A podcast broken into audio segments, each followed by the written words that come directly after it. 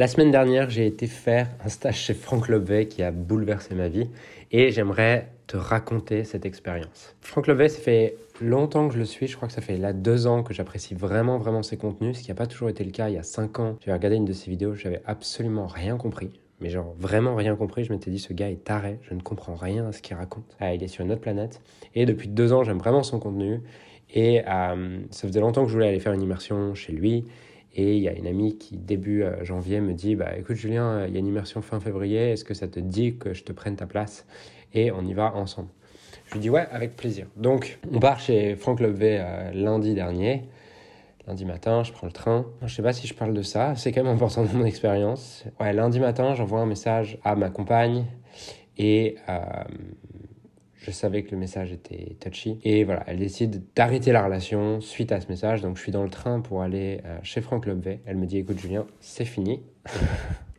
Euh, c'est fini. Tu prends tes affaires, je vais appeler euh, ton pote qui va venir chercher tes affaires. Et j'ai mon pote qui m'appelle trois heures plus tard qui me dit Hey, j'ai Jess qui m'a appelé pour prendre tes affaires. Qu'est-ce que t'en penses? Et je lui dis bah écoute, je, peux pas trop faire euh, autrement. Et euh, du coup, il part chercher mes affaires. Moi, je suis dans le train. J'ai toujours pas commencé le, stage de Franck Lobvet, mais mon monde a commencé à se bouleverser. Ça fait deux ans et demi qu'on est en relation. Et là, boum, la relation s'arrête. Je me dis ok, bon, ça, ça promet le stage chez Franck Lobvet. Et puis, euh, voilà, on arrive chez Franck V, je me sens un peu mal à l'aise dans le groupe. J'ai un peu cette tendance qui peut être euh, assez récurrente chez moi, d'une tendance de si je suis le leader du groupe, c'est facile de m'intégrer. Si je suis pas le leader, ça va. Mais par contre, dès que je ne suis pas le leader et que je suis accompagné d'autres personnes, alors je me mets dans un espèce de cocon avec d'autres personnes. Et donc là, c'est un peu ce que je fais. Euh, je viens avec, avec une amie qui s'appelle Louisa. Et du coup, je reste un peu à côté d'elle et je m'intègre pas vraiment au groupe. Je suis un peu, je crée un peu mon groupe à l'intérieur du groupe. Du coup, je suis mal à l'aise, j'arrive, là on descend, on descend dans une salle euh, dans laquelle... Euh, descend dans une salle dans laquelle il nous explique comment ça va se passer, il nous explique qu'il ne dit pas la vérité, il nous explique qu'on va avoir une crise d'ego à un moment donné. une crise d'ego, c'est un moment où on lui dit d'aller... Euh, on lui dit mais non, c'est pas le bon truc que tu as touché, et machin, et, et c'est n'importe quoi ce que tu dis. Et moi, moi, au moment où il dit ça, je me dis non, mais ça, c'est les gens qui, qui résistent, ça, c'est les gens qui sont, qui sont des victimes. Moi, je vais pas faire ça. et je suis persuadé que je vais pas faire ça. On commence l'après-midi. Il nous dit de mettre un mot, mettre une intention. Ok?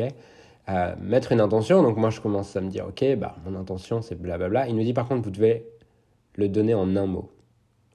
Et c'est beaucoup plus dur de poser une intention de ce que tu viens chercher d'un stage en un mot. Et euh, moi, j'écris finalement, j'écris découverte. Et juste 10 secondes après que je dise découverte, il dit, et puis pour, euh, pour tous les mots, la valise de merde, genre, genre découverte, et tous les autres mots de ce genre-là, euh, juste soyez un peu vrai dans ce stage parce qu'on va pas va pas pouvoir beaucoup avancer si vous mettez des mots valises euh, un peu comme ça.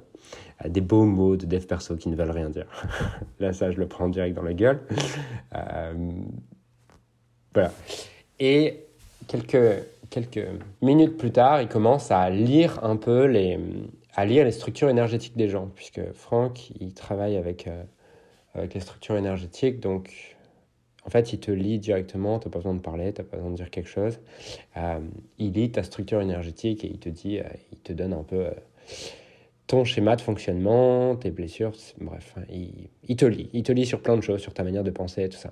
Il commence à, prendre des gens dans la salle, comme ça, il lit leur structure énergétique et il leur balance, mais, il leur balance des trucs en mode violent, en mode vraiment violent, en mode, et toi, t'aurais bien besoin de te faire baiser et euh, c'est pour ça qu'avec ton mec, ça va pas, ou un truc comme ça. Voilà, genre vraiment sans aucun fil comme ça, direct, tu, tu vois les gens qui sont bougés et moi, je me dis, putain, quand va arriver mon tour, je vais prendre cher. Donc là, tu as, un peu le même syndrome qu'à l'école, où ah, il y a une partie de toi qui a envie de passer rapidement parce qu'au moins tu es tranquille, et il y en a une autre qui se dit, putain, si seulement il pouvait m'oublier ne pas me faire passer, ça m'aiderait quand même. Euh, voilà, donc c'est comme ça que je vis le truc, là, le premier jour. Et là, il arrive sur moi et il dit euh, l'imposture. Toi, c'est l'imposture. Toujours besoin de faire les choses en avance, de montrer que ça va, de montrer que c'est bien, euh, de montrer que tu sais, de montrer ah bah ça c'est déjà fait alors que derrière il faut que tu construises tout. Et euh, tout ça, c'est basé sur la peur du ridicule, peur d'être ridiculisé, la peur d'être humilié, la peur d'être rejeté. Et en fait, tu as créé une super stratégie qui t'a amené là où tu veux, mais tu as cette peur d'être ridicule et d'être humilié au fond. Et euh, au moment où il me dit ça, je me dis ouais, ça fait sens. Euh, c'est vrai, ça fait sens. Je vois euh, ce qui décrit à quel point ça, décrit la dynamique de l'entreprise où on a toujours un temps d'avance, mais au final, on galère toujours à venir créer les choses et tout ça. Parfois, je peux aussi me sentir comme un imposteur dans le fait de diriger l'équipe, le fait de leader l'équipe. J'ai parfois l'impression qu'ils sont bien meilleurs que moi. Euh, qui sont bien meilleurs que moi en communication, qui sont bien meilleurs que moi à plein d'endroits. Et euh, ça résonne quand il me dit ça. Donc ça va pour l'instant. Bon, je prends mon petit truc et je me dis ok. Tout le en fait, tout le monde, tout le monde euh, prend son petit truc dans la gueule, donc ça va à ce moment-là. Le deuxième jour, je dis rien. Le, deuxième jour, je dis rien. j'observe. Enfin, je, je, suis en train d'écouter, j'observe et tout ça. Et c'est un peu la posture de base que j'ai en général dans, dans mon fonctionnement dans les groupes. C'est assez naturel pour moi d'observer et de me taire. Euh, enfin, je sais pas si c'est naturel ou si c'est construit, mais en tout cas, c'est comme ça que je fonctionne la plupart du temps. Euh, troisième jour, la matinée commence bien. Et là, il y a un moment où tout change. Le moment où il y a un blanc dans la salle, donc on est 30, hein.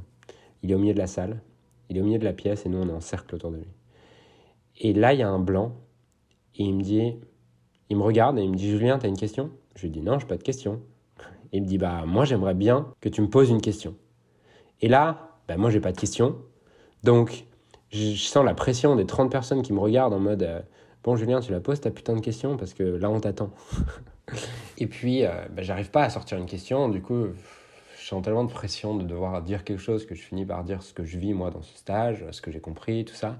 Il me dit ouais bah c'est pas une question. Et je sens le le défi qui monte entre lui et moi, de, je sens qu'il a.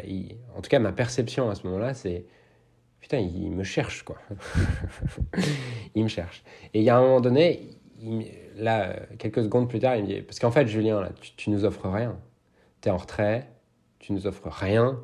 Tu es juste euh, avec, une posture euh, de retrait, tu t'intègres pas au groupe, tu vis pas avec le groupe. Euh, tu regardes, tu crois, tu crois savoir, mais tu nous offres rien de qui tu es.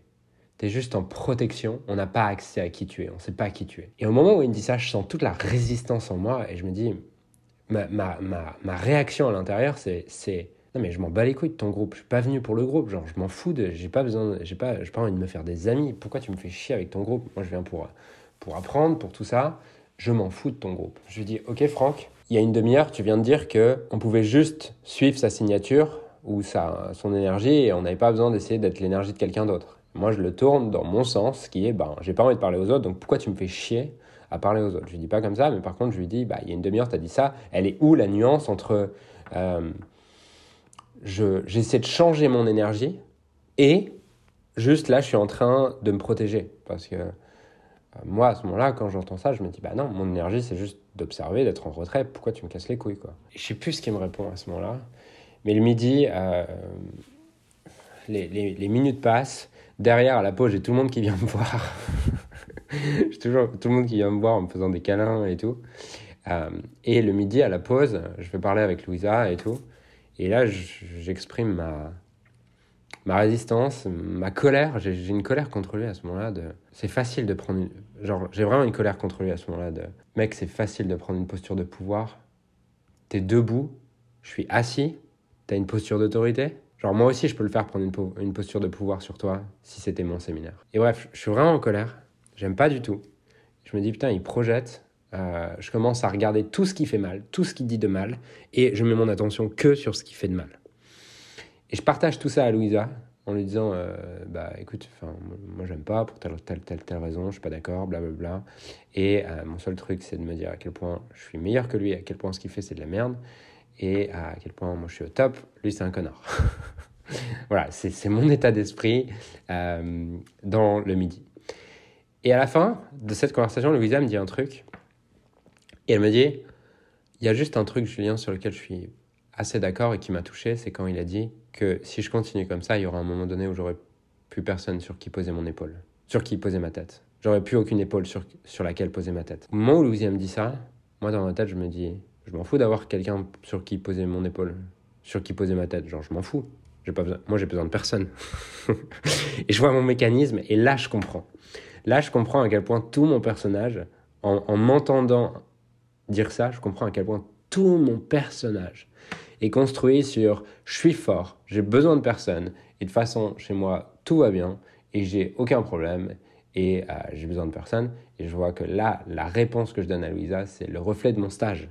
Et qu'en fait, mon stage, il est créé par ce personnage que j'ai créé à un moment donné, puisque un des, un des enseignements vraiment de, de, tout ce que fait euh, euh Franck Lobvé, c'est cette idée que euh, on a créé un personnage à un moment donné, et derrière, on va regarder le monde à travers ce personnage, on va agir à travers ce personnage qu'on a créé, et tu veux regarder, tu veux savoir qui est ton personnage, bah regarde ta vie, puisque euh, la matière est toujours le reflet de l'énergie. Donc, si tu es persuadé d'être plus fort que tout le monde et tout, tu vas avoir des confirmations de ça, mais tu vas aussi filtrer le monde à cet endroit-là. Et donc là, au moment où, où je vois ça, je, où je réponds à Louisa comme ça, je comprends que, ok, il va falloir, enfin, c'est pas il va falloir, mais c'est, je me dis, ok, bon, j'ai été con ce matin. En fait, il avait raison. Euh, c'est juste moi qui était qui voulait pas le voir et qui était attaché à pas le voir et qui trouvait plein de stratégies mentales pour pas voir en fait ce que j'étais en train de faire. Et euh, l'après-midi, je vais, je vais voir Franck à, la pause et je lui dis écoute Franck, euh, je comprends tout ce que tu m'as dit ce matin, tu as raison. Euh, maintenant, juste, je suis pas en train de jouer un jeu, c'est-à-dire que je fais de mon mieux dans ce stage et et je fais pas exprès en fait. Je suis pas là en mode je vais me fermer. C'est vraiment là où m'amène mon énergie à me fermer, à être un peu seul dans mon coin et à pas m'ouvrir au groupe. Et euh, là, il me dit euh, Non, mais Julien, t'as pas besoin de le faire. T'as pas besoin de. Je sais que tu fais pas exprès. Genre, j'ai été comme ça. Je sais très bien que tu, tu fais pas exprès. Moi, je fais bouger l'énergie dans la salle. les mots que je dis, les phrases que je dis, elles sont pas là pour être vraies. Euh, je m'en fous que ça soit vrai ou faux. À la base, je suis énergéticien. Et tout ce que je fais, c'est faire bouger l'énergie dans la salle. Donc, Là, moi, j'ai ouvert le robinet chez toi. Euh, T'as rien à faire consciemment. Tu vas voir comment les choses bougent. Et à ce moment-là, ça me rassure un peu parce que vraiment, je vois pas comment je peux faire autrement. Euh, et je suis curieux de me dire, est-ce que vraiment les choses vont bouger? Un autre truc intéressant dans ce stage, et je vais revenir à ce qui s'est passé pour moi après dans, le week-end, euh, hier, lundi, parce que j'enregistre ce podcast, on est mardi. À un moment donné, il nous, il nous fait faire un, pas un jeu, c'est pas, pas le mot un jeu, mais euh, un exercice sur lequel on doit noter le premier mot qui nous vient quand on regarde chaque personne de la salle. Donc on est une trentaine, donc en fait tu dois noter 30 mots, qui est euh, ce que tu perçois dans l'énergie de la personne lorsque tu la vois. Et voilà, on a, j'écris mes 30 mots et après il nous explique qu'en fait ces 30 mots, ils sont pas là pour nous dire ce qu'on pense et ce qu'on voit et ce qu'on perçoit et ce qu'on ressent de cette personne, mais ils nous disent plus sur euh, ce qu'on ne reconnaît pas pleinement chez nous. Et ce qui est marrant, c'est que moi, quand je fais la liste, le vocabulaire qui sort, c'est euh, j'écris deux fois paumé, j'écris deux fois en colère, j'ai deux, trois mots aussi, genre religieux, en mode prêtre, euh, saint, euh, des trucs comme ça. Et là, je, me rends compte, en fait, en voyant cette liste, à quel point, en fait, cette liste, c'est un peu le, moi en déni, c'est le, moi, c'est ce que je suis, mais que je veux pas avoir de moi. je vois à quel point je suis construit autour de cette idée que j'ai pas le droit d'être paumé, cette idée que j'ai pas le droit d'être en colère et que je dois toujours être calme, bien, parfait, euh, réussir, toutes ces choses-là. Et que ce truc-là est encore dans mon inconscient, puisque c'est comme ça que je regarde le monde et c'est comme ça que je juge le monde à l'extérieur. Et ça, ça a vraiment fait un shift euh, depuis que je suis rentré de voir. Genre, c'est le cœur de mon message, ce truc de miroir. Pour autant, je pense que je ne l'avais pas compris à ce niveau-là et on a toujours un niveau de compréhension supplémentaire. De voir à quel point en fait, tout ce que je regarde à l'extérieur, c'est moi en déni, c'est les parts de moi en déni que je veux pas voir. Et, euh, ça, c'était hyper riche, en fait, de voir que les mots que tu mets sur les gens autour de toi, si tu vas dans la rue, là, et que tu vas marcher dans la rue, tu veux savoir qu'est-ce qui se passe dans ton inconscient, dans ton énergie, pas juste tu regardes les étiquettes que tu mettrais chez les autres, si tu devais les décrire en un mot. Et ça, ces étiquettes, c'est un peu la partie de toi que tu reconnais pas pleinement. Et ça peut être dans les deux sens. Ça peut être D'ailleurs, si tu es plutôt quelqu'un qui t'exagère et qui se sent un peu supérieur comme moi, tu vas avoir tendance, à lorsque tu fais cette liste, à avoir pas mal de mots plutôt, disons, négatifs, même si j'aime pas trop ce mot. Alors qu'à l'inverse, si tu es quelqu'un qui ne reconnaît pas, euh, qui se sent inférieur aux autres ou quoi, tu vas avoir souvent tendance à dire que les autres sont extraordinaires, puisque le côté extraordinaire, c'est aussi ce que tu reconnais pas en toi. Donc c'était vraiment intéressant de faire ça. Tu peux faire l'exercice, toi qui écoutes le podcast euh, en sortant chez toi, et ça t'en dira beaucoup sur Qu'est-ce, que, qu'est-ce qui est là en toi que tu veux pas reconnaître? Qu'est-ce que tu assumes pas comme pleinement toi? Et ça, ça a été hyper riche de voir ça. Et en fait, je suis sorti vendredi soir de, de cette immersion en voyant à quel point la prise de conscience pour moi, c'est vraiment de voir à quel point je crois voir le monde, mais je ne vois que ce que je suis. Et c'est marrant comme on peut le comprendre à des, à des tas de nuances possibles parce que ça fait partie de mon message, ça fait partie de ce que j'enseigne. Et pour autant, je vois que j'ai été chercher un, un, tout autre niveau en fait. Et que là, je l'ai intégré à un tout autre niveau. Et sûrement que dans trois mois, je te dirais, bah, j'ai encore beaucoup, je l'ai encore intégré à un autre niveau et je me rends compte qu'il y a trois mois, j'avais rien compris. Mais euh, ça, pour moi, c'est vraiment euh, ce que je retiens là, c'est à quel point est-ce qu'on voit le monde tel que nous sommes, tel que l'on vit et pas tel qu'il est. Et je sais que c'est basique comme phrase, mais pour autant, dans cette phrase, il y a tellement de niveaux de compréhension. Je ne sais pas comment le, le faire vivre dans un podcast, mais, mais en tout cas, c'est vraiment puissant de comprendre ça. Et ensuite, j'aimerais te partager plein de plein d'idées, de, de, de, prise de conscience que j'ai eues en fait euh, durant ce, stage. Euh, la première, c'est vraiment de... En moi, il y a un enfant insécure, il y a un enfant qui a peur d'être ridicule, il y a un enfant qui a peur d'être humilié.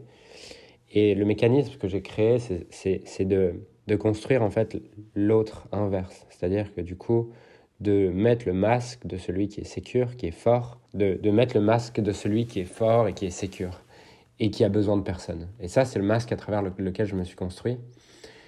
Et j'étais, quand tu es vraiment dans le jeu, quand tu es vraiment dans la réalité virtuelle, tu vois pas à quel point ce masque tu l'as construit.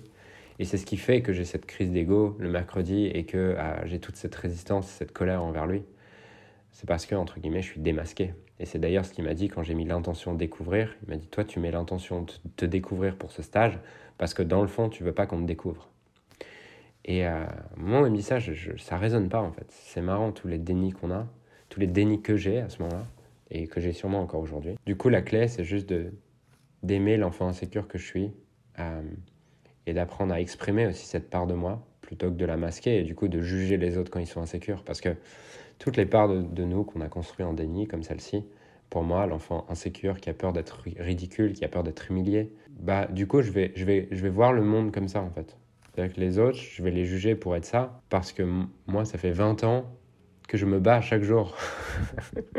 que je me bats chaque jour, inconsciemment bien sûr, mais pour qu'on ne voit pas cette part de moi. Donc c'est sûr que quand je le vois chez les autres, je me dis putain, c'est chaud. euh, donc ça, voilà, ça c'était vraiment une prise de conscience assez ouf. Euh, ensuite, j'ai appris beaucoup sur le couple, la communication.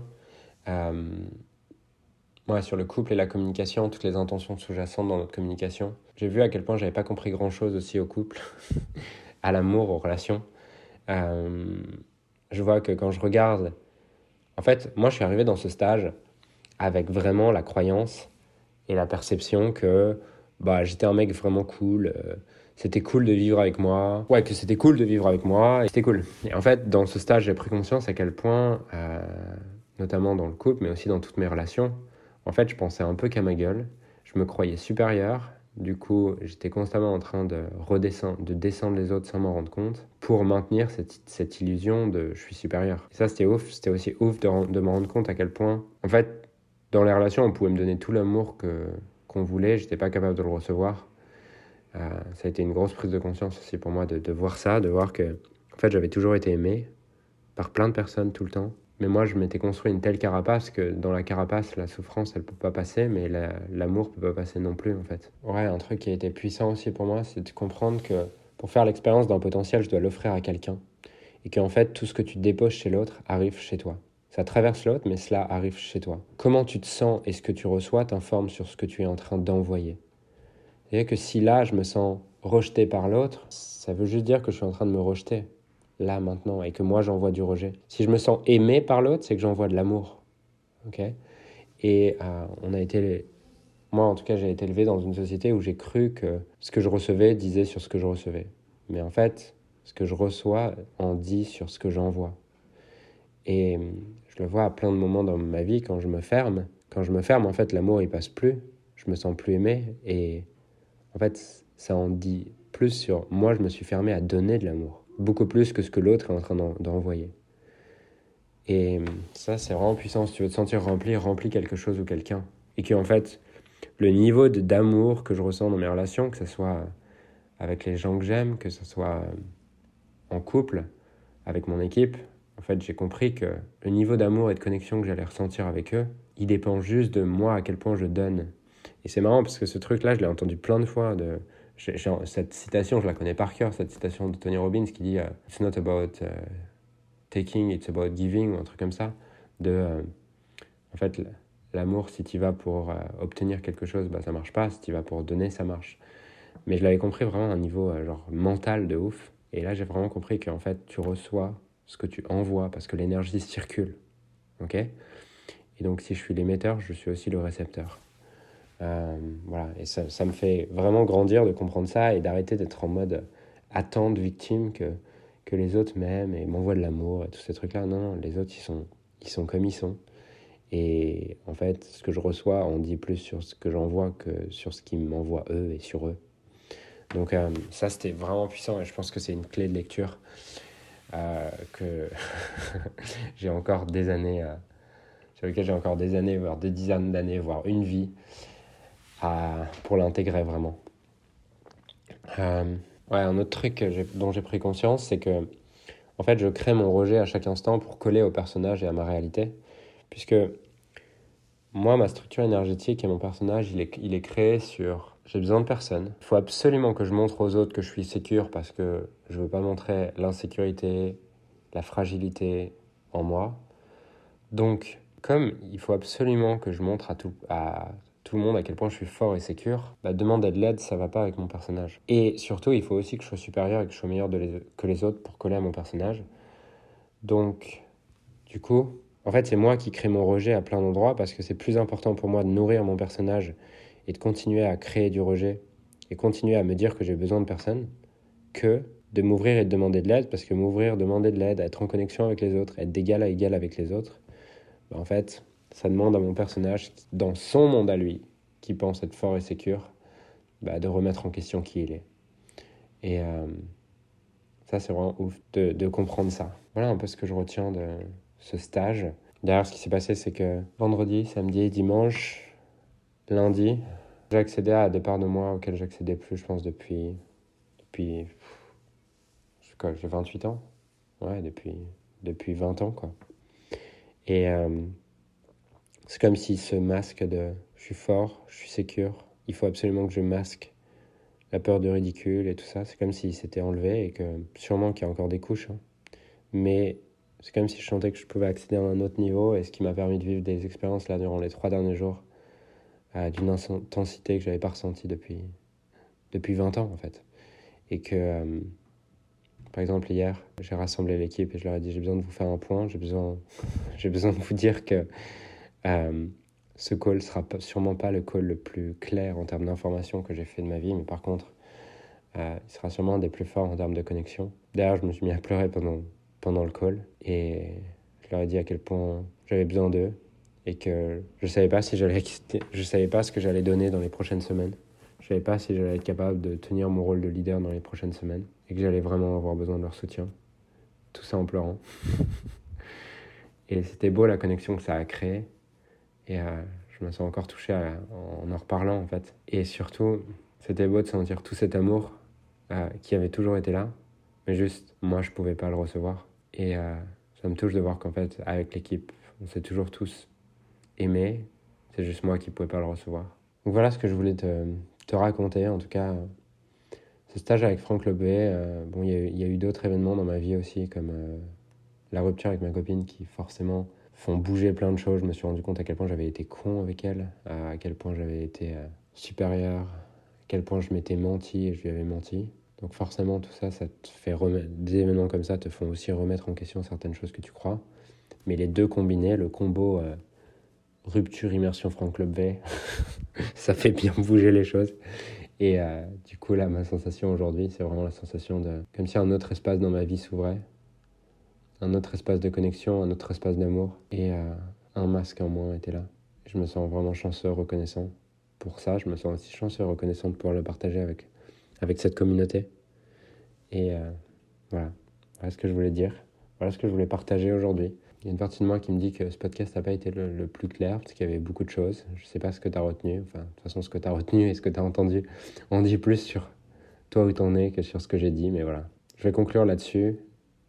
Et merci, euh, merci d'écouter ce podcast. Merci de me donner un espace pour partager tout ça. Je vous aime, chers auditeurs. je vous aime vraiment et je me sens connecté à chacune des personnes qui écoutent ce podcast sans forcément connaître leur visage, mais en tout cas, je me sens connecté à leur énergie. Et merci. Je te dis à la prochaine pour un prochain podcast. Et je te souhaite une magnifique journée en, essayant, en espérant que, que tu aies pu retirer deux, trois trucs de ce podcast.